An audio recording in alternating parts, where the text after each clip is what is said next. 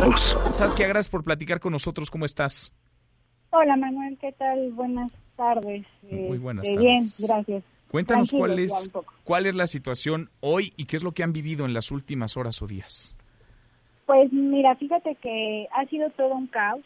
Eh, sabemos que, bueno, obviamente la, la determinación del gobierno peruano pues fue para, para resguardar la salud de la población y este y pues tratar de contener el contagio de, del coronavirus. Sin embargo, pues no existen los protocolos, desafortunadamente, eh, para poder este, controlar estas contingencias.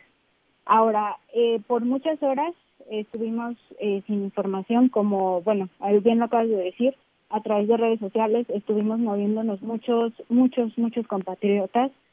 Aproximadamente estamos hablando eh, de un poco más de 300 personas tan solo en Lima, eh, cerca de 200 en Cusco y algunas eh, más en otras provincias como Arequipa y en, en algunas otras eh, son un poco menos. Sin embargo, pues no ha habido una información como tal, eh, digamos, eh, consistente de la embajada. Únicamente nos, nos pidieron eh, enviar toda la información de nuestros vuelos, en qué vuelos salíamos, eh, si viajábamos con algunas eh, personas adicionales, este, en qué en qué ciudad estábamos, etc, etc. Eh, pero obviamente tardaron mucho tiempo, tardaron cerca de 12 horas en comunicarse con, con cada uno de nosotros. Entendemos que somos muchos eh, que están tratando de, de ayudarnos. Sin embargo, mm, hasta ahorita eh, ya se dio un decreto en Perú para que pueda eh, entrar eh, vuelos de ayuda humanitaria. Eh, no sabemos, ah, igual eh, seguimos en esa situación, no sabemos cuándo vaya a ser esto, eh, no sabemos eh, si nos van a cobrar, eh, si va a haber este, al, a cuán- qué cantidad de vuelos, como te comento, somos bastantes. O sea, esta ¿Y- es la información que tenemos, Sí. que hemos recopilado en grupos que tenemos de varios compatriotas que nos hemos estado compartiendo, que vimos publicaciones, que nos, organ eh, nos estamos organizando pero hay cifras oficiales, supuestamente te voy a dar un número aproximado que están manejando ya en algunos medios, que somos un poquito más de mil Híjole. mexicanos en Perú.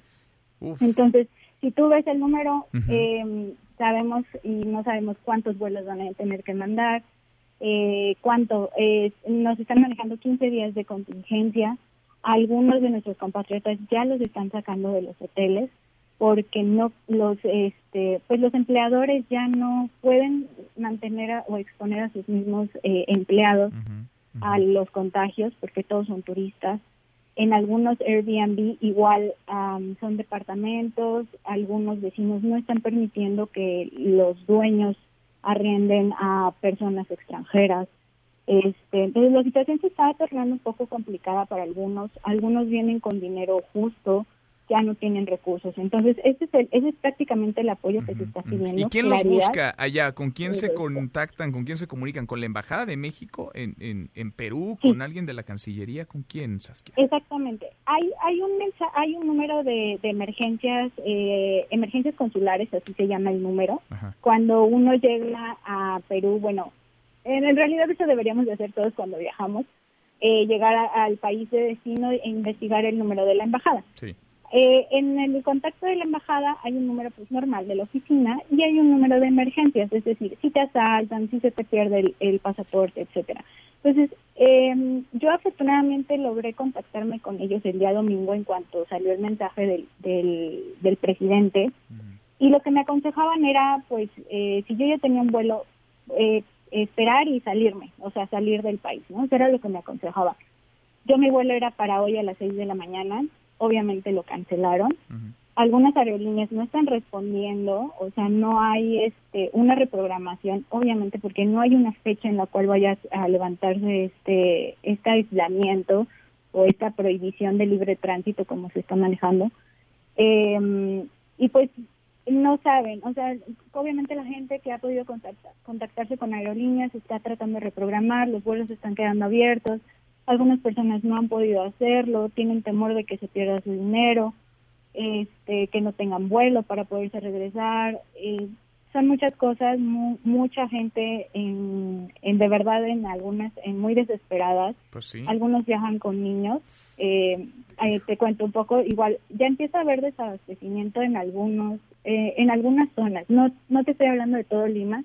Lima es muy grande, estamos hablando que es, es parecido a la Ciudad de México. Y el abastecimiento es continuo en los supermercados.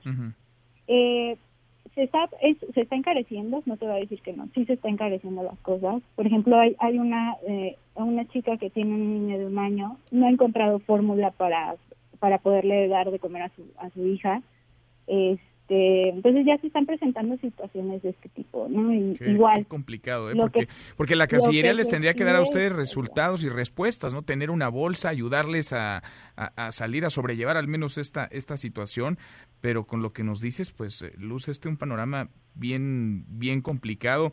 Dice la Embajada de Perú, no sé si sea la información que tú misma tengas a la mano, Saskia, el, la Embajada de México en Perú, el gobierno peruano acaba de publicar un nuevo decreto que posibilita nuevos vuelos a México. Estamos gestionando de inmediato los permisos correspondientes, pero ustedes no saben si saldrán de ahí en un vuelo comercial, si irá uno en avión del gobierno mexicano por ustedes, no saben más que lo que nos acabas de decir. No, no sabemos más. De hecho, inclusive en el mensaje del, del presidente, ese mensaje que tú que estás comentando, el presidente dijo que ellos van a repatriar a los peruanos. Es decir, va a haber un vuelo de México que va a traer a los peruanos de, de, Cancún, Ciudad de México, de donde estén. Eh, supongamos Cancún, viene un vuelo y eh, la idea es trasladar a esos mexicanos en ese vuelo. Ahora, hay muchos mexicanos varados en Cusco. Cusco únicamente eh, se puede ir por tierra, se puede ir en avión, pero por tierra son un poquito más de 18 horas. No, güey. Obviamente tiene que ser en avión, son muchas personas. Eh, igual la situación, pues obviamente tiene que ser, tiene que ser vía aérea.